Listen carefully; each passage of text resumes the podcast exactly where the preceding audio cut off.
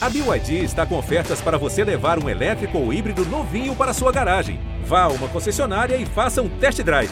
BYD, construa seus sonhos. Torcedor do Atlético Paranaense, você em Curitiba e todo o Paraná pode gritar: acabou! Mete o pé direito na bola pro gol! Gol! Que lance do Cirino! Espetacular o Cirino! Rony!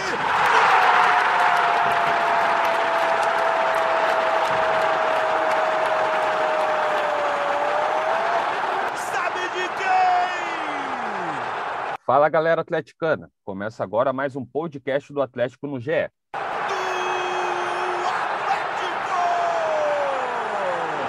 Essa é a edição 56 e os temas principais são a classificação do Atlético para as oitavas de final da Sul-Americana e o início da Série A do Campeonato Brasileiro. Nesse episódio também vamos falar do desempenho do time de Antônio Oliveira, que ainda não empolga, mas está trazendo os resultados, com oito vitórias e nove jogos pelo time principal.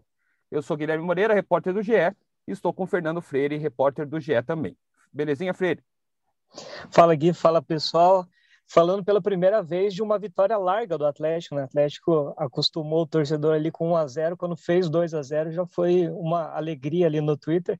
Enfim, vamos comentar sobre essa, esse 4 a 0 e principalmente sobre o Brasileirão, né? O Brasileirão começando já no final de semana.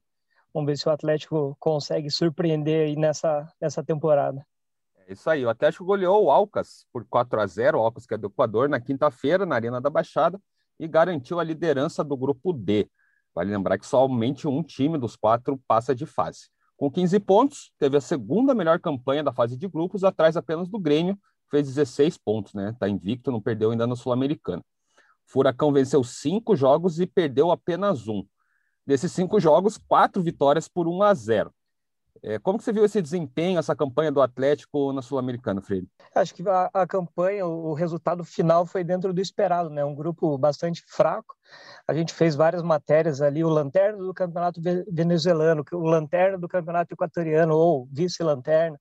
É, o Melgar era o time que tinha ali um pouquinho mais de força, mas não era nem para o Atlético ter perdido. Era uma o Atlético podia ter, assim como o Grêmio, terminado com invicto ou, ou até com 100% de aproveitamento, ter conquistado pelo menos um empate naquele jogo contra o Melgar. É, enfim, acho que o resultado final foi, foi dentro do esperado, era um grupo muito fraco, e essa vitória agora, lógico, foi contra um time praticamente todo reserva do Alcas, mas mostra uma evolução do Atlético, está criando mais, está tendo um pouco mais de é, ofensividade, né? porque o Atlético ficava trocando muito passe e não tinha objetivo nesse jogo ali. No segundo tempo, lógico, caiu um pouco de, de, de rendimento, de, de, ritmo.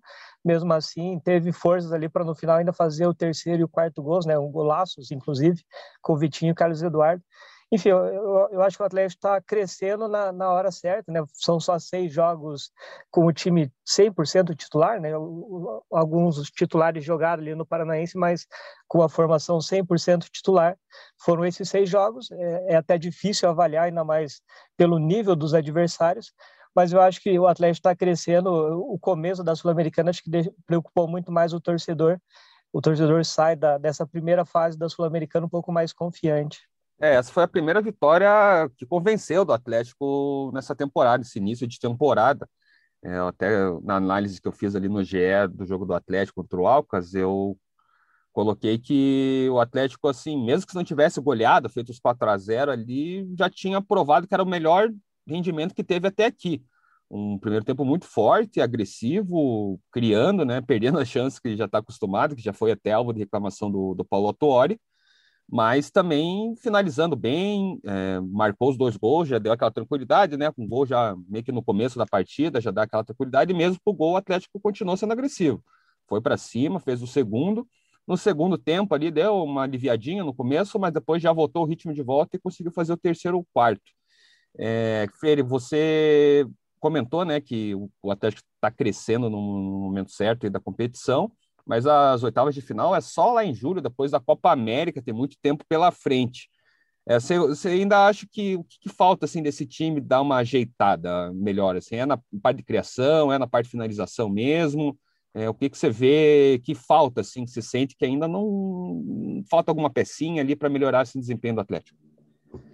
Eu, eu acho que é do meio para frente. Defensivamente, é, eu acho que o, o setor defensivo ali está perfeito. O, o, o Antônio Oliveira encontrou a formação ideal, né? O Kelvin entrando na direita deu sustentação defensiva e é um jogador que chega bastante para o ataque. Nesse último jogo a gente já viu o Abner avançando mais, né? Nos primeiros cinco jogos o Abner praticamente não passou do meio campo, provavelmente por orientação da comissão técnica. Nesse jogo o Abner avançou mais é, é, e, e, foi decisivo, né? Teve teve é, aquele lance ali que ele perdeu, perdeu, podia ser mais um gol, enfim, um lateral esquerdo fazendo dois gols, seria uma marca bastante importante. Mas, enfim, a, apesar desse gol perdido, foi um jogador que teve uma, uma atuação acima da média. Defensivamente, o Atlético está, na minha opinião, perfeito, com a formação ideal. O Thiago Heleno, o, o Zé Ivaldo, inclusive, né, foi, foi titular nesse jogo, porque o Thiago Heleno estava fora foi super bem também, o que mostra que o Atlético tem reposição hoje. Pedro Henrique e Thiago Heleno são titulares absolutos, mas se precisar, o Zé Ivaldo está à disposição e está sempre que precisa dando conta do recado. É, do meio para frente, acho que preocupa um pouco mais. O Jadson nesse jogo deu alguns passes ali, né, que é, mostram o quão diferenciado ele é, mas é um jogador que até pela idade, né, 37 anos, não consegue manter o ritmo durante os 90 minutos o Terans, acho que chegando, ele vai ser o titular, logo, logo vai assumir a vaga. E, e em relação aos pontas, o Carlos Eduardo fez esse gol, acho que foi super importante para ele, porque não vinha jogando bem. É, ainda não jogou bem, não foi uhum. mais pelo gol ali, teve uma outra chance também que ele acabou ficando impedido lá, o, o que seria um golaço de letra. É um jogador que precisa recuperar o, o bom futebol da, da, do final da temporada passada. E é, eu acho que se o Carlos Eduardo recuperar aquele bom futebol, vai ser um grande reforço para o Atlético aí reduz um pouco a preocupação ali na frente. Mas se ele não recuperar, aí preocupa bastante o setor defensivo, porque tem o Vitinho ali, que é um jogador jovem, que ainda oscila bastante, está num ótimo momento, mas a gente não, eu não coloco a mão no fogo se ele vai manter essa ótima fase durante o Brasil. A gente torce que sim, né? Porque é um jogador jovem, um jogador de bem que superou um grande problema é, fora de campo.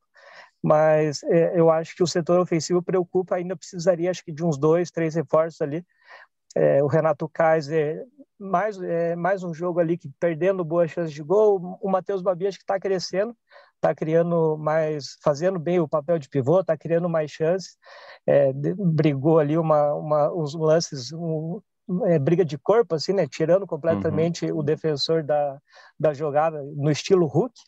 É, enfim, é, eu acho que é um jogador que está ganhando confiança, né? Fez o primeiro gol contra o Paraná. É um jogador que tende a evoluir mas é, eu, eu acho que tanto o Kaiser quanto o Babi ainda precisam evoluir para que um deles se firme como titular e solucione esse setor ofensivo e aproveite melhor as chances. O Atlético está criando bastante, mas ainda está tá sofrendo para fazer. Nesse jogo fez quatro, claro, mas mesmo assim é, era um jogo que podia fazer cinco, seis, sete, não, não seria nenhum exagero. É, e quem fez não foi nenhum do, do centroavantes, né? O, o Vitinho é. e o Nicão estão se destacando mais nesse começo de temporada, embora o, o Kaiser já tenha dois gols na, na temporada, o Babi agora desencantou ali contra o Paraná, é, mas realmente são os pontas, né? Os jogadores que ficam abertos no ataque que estão se destacando tanto em assistência quanto em gols. Né? O Nicão deu duas assistências nesse jogo contra o, o Alcas. Você, nessa, nessa disputa do Kaiser e Babi, você tem alguma preferência? Então, no, no começo da temporada, eu era mais favorável ao Kaiser, porque acho que ele terminou em alta, estava adaptado ao time, conhecendo os companheiros. É, fez dois gols já, né? Um, lógico, não é nenhum número super bom para um centroavante, mas quando teve as chances acabou fazendo, desperdiçou bastante, poderia ter feito muito mais. É, o Babi, no, nos primeiros jogos, ele estava tendo chance, estava perdendo e não estava conseguindo nem criar, nem aparecer para o jogo. Lógico, mudou bastante, né? Revezou ali entre o, o time principal e o time de aspirantes. Quando entrava no principal, era nos minutos finais. É, eu, eu acho que para um começo de brasileiro, o Renato Kaiser ainda vai continuar como titular. Mas não me surpreende se daqui dois, três, quatro jogos o Babi conquiste uma, a titularidade, ganhe pelo menos uma chance, né, para mostrar que merece conquistar a titularidade eu acho que vai ser uma, uma disputa boa aí durante a, a temporada. Você falou muito bem da zaga, Freire, que tem o Thiago Heleno e o Pedro Henrique, que já é, são remanescentes do ano passado, dupla titular, lutou ali pela defesa menos vazada do brasileiro até a última rodada e, e conseguiu, né? E teve a, o Zé Ivaldo, que, que, entrou super bem nesses dois jogos contra o Alcas, tanto na estreia lá na altitude que o Thiago Heleno não pode jogar, quanto nesse jogo contra a, na Arena da Baixada que o Thiago Heleno estava suspenso. É, você vê que, que a zaga dá segurança, né? O Richard crescendo também ali na proteção, primeiro homem do meio do campo. É, você acha que o ponto forte do time é essa linha defensiva, que já está bem clara agora nesse começo de temporada, né? Santos, Kelvin, é, Pedro Henrique, Thiago Heleno e Abner. É, você citou o Richard, tem que incluir o Richard nessa, né? porque em vários momentos o Richard recua ali entre os zagueiros, é, são seis elementos ali do setor defensivo, é praticamente a, a, defesa que terminou no ano passado, né, só trocando o Jonathan, que revezava ali, né, terminou como, como titular, é, o Kelvin assumindo agora a vaga de titular, o Eric chegou a jogar um pouquinho ali, mas na minha opinião o Eric tem que brigar pela vaga no meio campo mesmo, quando, quando estiver recuperado, eu acho que é a, a formação ideal. Eu não, eu não, vejo esse setor mudando. O, o Marcinho teve alguns bons jogos ali no Paranaense, mas não vejo ele assumindo a vaga de titular. É, na, na, esquerda, a mesma coisa, né? O Márcio Azevedo teve um, um bom jogo, principalmente no meio-campo. O Nicolas ali, eu acho que é um bom reserva para lateral esquerda o Zé Ivaldo entrando bem também, mas eu acho que essa linha defensiva aí é, é incontestável. Eu acho que é, a comissão técnica não pensa em mudança, acho que nenhum torcedor ali pensa em mudanças, pelo menos nesse primeiro momento. É, vale destacar, né? Foram seis jogos ali, só um gol sofrido, mas um grupo super fraco. O Atlético vai começar a ser testado mesmo a partir de agora, mas até com base no que foi o Brasileirão do ano passado, eu acho que o setor defensivo hoje não, não, não é dor de cabeça para nenhum torcedor. Além de que Abner e Kelvin também ainda estão contribuindo muito bem ofensivamente, tanto com assistência, agora o Abner fez gol, é, então é um, uma boa linha defensiva que ainda ajuda bastante ali na criação, na construção de jogadas do Atlético, e são boas armas, né? Bons laterais do já do presente também para o futuro do Atlético Paranaense. Já o trabalho do Antônio Oliveira, é, tá com um bom retrospecto, né? Não podemos negar. Ele teve aquela estreia ali no time de aspirantes lá no contra o Cianorte, que acabou perdendo, mas o time principal perdeu só para o Melgar fora de casa 1 a 0. Só que é aquele futebol que a gente não está muito convencido ainda. É, você, o que você pensa do trabalho dele, Freire? É, é promissor? Você acha que, claro, tem que dar tempo, né? Porque o futebol aqui brasileiro é muito imediato, né? Perdeu, ganhou. E ele, com, com esse retrospecto bom, ainda está sendo contestado, né? Porque o futebol não estava convencendo, com exceção desse jogo contra o Alcas na Arena da Baixada. Como você vê o trabalho dele é, nesse curto período que ele teve aí, com muita filha do, do Paulo Torre, vale lembrar? É, eu acho que o grande problema em relação ao Antônio é que a gente não sabe ainda o que esperar dele. É, tem esses seis jogos aí à frente do time principal. Eu acho que os outros jogos ali, como teve muita mudança, né, um time mesclado, entre aspirantes e reservas, acho que nem conta muito para fazer uma avaliação. É, o problema é que o, o, Antônio só tinha trabalhado como técnico no Kuwait, um time pequeno lá do Kuwait, onde o pai dele era o manager do clube, né, o diretor.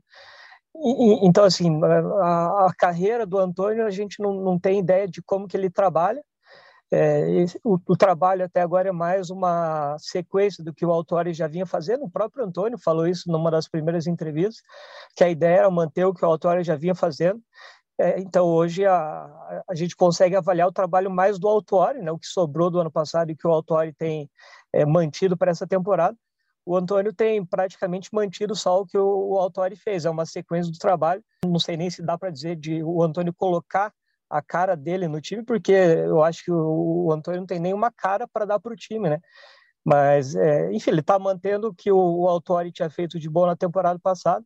Acho que a partir de agora do brasileiro a gente vai poder avaliar mesmo o trabalho do, do Antônio, né? ver se em relação às mudanças ali durante as partidas, é, ver em, em relação ao ataque se ele consegue fazer essa evolução acho que a partir do brasileiro aí vai ser o, o real teste para o Antônio Oliveira, só que daí tem aquela limitação, né? Você não pode ficar trocando de técnico muitas vezes durante o brasileiro.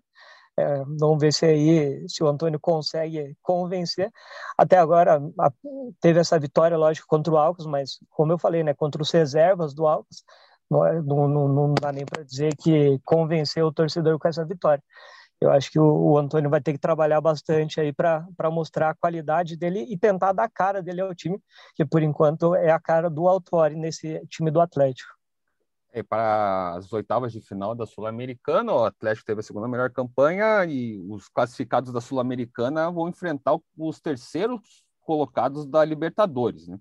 Aqueles que não se classificaram para a fase mata-mata e acabam aí como consolo indo para as oitavas de final Os nomes dos times são Deportivo Tátira, LDU Nacional do Uruguai, Júnior Barranquilha, Santos, Independente Del Valle, América de Cali e Sporting Cristal. O sorteio é na terça-feira, uma hora da tarde, então você pode acompanhar também no GE. E você, Freire, acha que tem algum adversário mais acessível? Santos que está no começo do trabalho do Fernando Diniz, é, não está muito bem, ou fazer um reencontro com o Júnior Barranquilha, que traz boas memórias para o torcedor do Furacão. O que, que você vê desses ad possíveis adversários do Atlético nas oitavas de final do Sul-Americano? Eu acho que o time dos sonhos do torcedor é o Sporting Cristal, o adversário, né? O Sporting Cristal teve só quatro pontos em um grupo com Racing e São Paulo, venceu um jogo, empatou outro e perdeu quatro. Eu acho, acho que esse jogo aí daria para o Atlético vencer em casa e fora, passar ali com tranquilidade. Mas os outros jogos, eu vi muita gente falando do Deportivo Tátira, mas o Tátira ganhou os três jogos em casa, né? É, é um time que fez, por exemplo, 7 a 2 no Always Red, o Always Red que na, na, na, sequência empatou em 0 a 0 com o Inter no Beira-Rio. Ou seja, o, o Tátira é um time que costuma ganhar em casa, lógico que acaba perdendo fora, mas é, para o Atlético acho que não seria vantagem, né? porque é um time que provavelmente decidiria ali no saldo. E o Atlético, como sofre para fazer gols, eu acho que, que seria uma pedreira. Em relação a, aos outros adversários ali, eu sinceramente não vejo nenhum com, em que o Atlético passaria com tranquilidade. É, o Júnior Barranquilla, lógico, dá para o Atlético passar. O Santos não vive uma boa fase, mas é, vai ter aí um mês e meio para o Fernando Diniz trabalhar. O Marinho está em fase final de recuperação, é um, é um, jogador que faz a diferença, né? Porque o Santos perdeu o Marinho machucado e o Soteldo é negociado. Então o Santos ainda está buscando a formação ideal ali na frente, um, um time bastante jovem, tá reformulação. Se, reform, é, se, reforçar também, né? O próprio Marcos é. Guilherme, ex-atlético, foi contratado agora. É, é, eu não sei nem se, se é tão reforço assim, mas é uma, uma contratação, né? É, mas, mas, enfim, eu, como é daqui um mês e meio, eu acho que dá tempo de o Santos crescer até lá, e o, o Santos é um time que é, copeiro, né, um time que, é, que complica bastante nessas competições. Em relação aos outros adversários, eu acho que dá para o Atlético passar contra a maioria ali, mas eu acho que o Atlético só sobra mesmo contra o Sporting Cristal. Contra o resto ali, contra o Tati, até essa questão de jogar fora de casa ser muito complicado.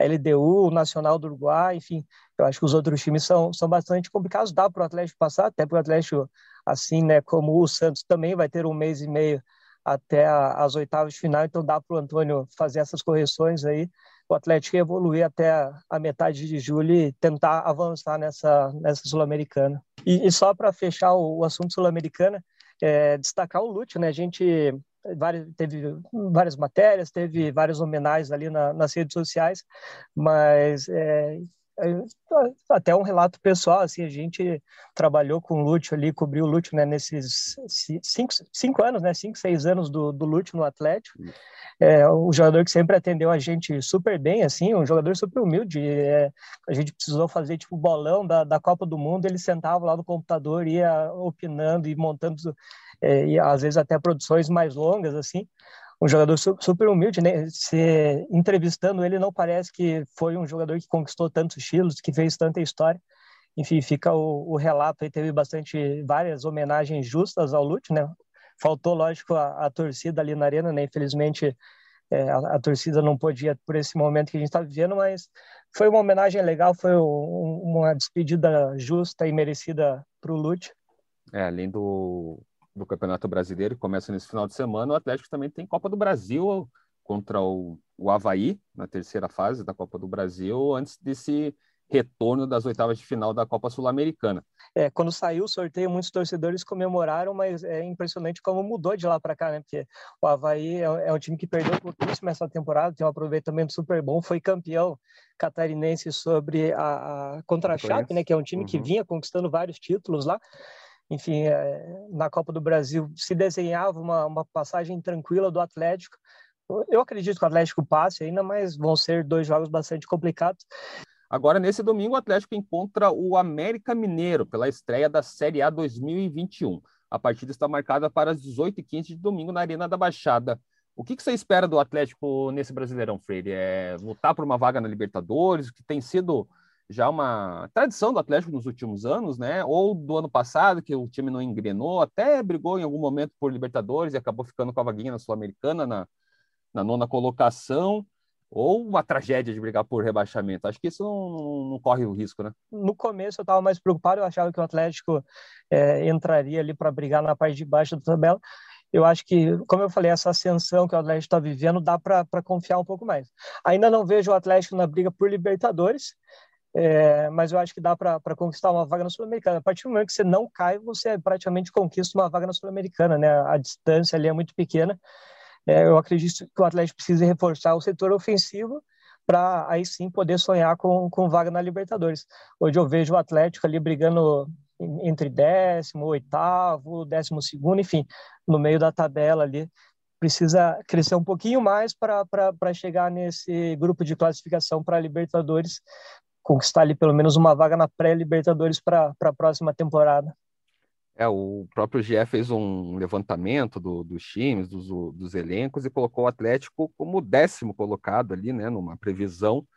E eu acho que é uma previsão assim muito honesta para o Atlético nesse momento, né? Claro que tem o campeonato é longuíssimo, né? Vai parar lá em dezembro só, mas nesse momento eu também vejo o Atlético ali com meio de tabela, vaguinha na Sul-Americana, tranquilo, e, claro, se reforçar, o Terans encaixar nesse time também, é, não sofrer com algumas lesões que, que tirem pelas principais peças do Atlético, aí, quem sabe, pode sonhar um pouquinho mais alto e brigar pela Libertadores. Só em relação, só para fechar, eu acho que o que acaba pesando contra o Atlético é que o Atlético ainda tem Copa do Brasil Sul-Americana, né? Então, tipo, na próxima semana já tem um jogo contra o Havaí, na semana seguinte também, daí logo, logo vem as oitavas de final da, da Sul-Americana e, e, alguns adversários já estão focados só no, no, no, no, brasileiro ou tem só uma competição, né? Não, não, não precisam se dividir. Então, eu, o, o, o Corinthians e, e, o Bragantino, por exemplo, foram mal na, na Sul-Americana, mas vão ter semanas cheias, enquanto o Atlético vai ter ali é, viagem, provavelmente, enfim. Eu, eu acho que o fato de o Atlético ter o calendário cheio acaba pesando contra. Eu acho que se o Atlético tivesse focado 100% no brasileiro, aí daria para sonhar mais alto. Enfim, como o Atlético vai ter que poupar alguns jogadores em algumas partidas, eu acho que isso pode acabar prejudicando o Atlético para não ficar, não chegar ali na, na sexta, na sétima posição. Enfim, por isso hoje eu vejo o Atlético brigando mais pela décima posição mesmo. É, até porque os outros times brasileiros que também têm esse calendário cheio são times que têm elencos mais reforçados, com mais qualidade. Flamengo, Palmeiras, até o próprio São Paulo, que você não parece que tá que vai aparecer bem, foi campeão paulista, tem o Inter, Grêmio, enfim, são times que também estão que vão ter um calendário cheio aí, mas tem um certo elenco que consegue repor num, num nível um pouco parecido em, comparação com o Atlético, né? Freire, queria agradecer a tua disponibilidade para participar do nosso podcast do GE e na semana que vem, quem sabe, você esteja presente de volta ou numa próxima. Beleza, pode deixar só um último recado aí para os torcedores. A gente está fazendo a Liga GE Atlético lá no Cartola, tem mata-mata também. Então é só ficar de olho aqui na, nas matérias do GE para participar dessa, tanto da Liga Clássica quanto da Liga Mata-Mata, os cartoleiros de plantão aí. Fiquem ligados que tem bastante novidade aqui no GE. É isso aí. Com esse calendário um pouco louco, o nosso podcast não está sendo exatamente toda terça-feira, mas pretendemos na semana que vem ser terça-feira de volta. É, e você já sabe, pode acompanhar a cobertura completa do Furacão no ge.globo.paraná. Um abraço e até semana que vem.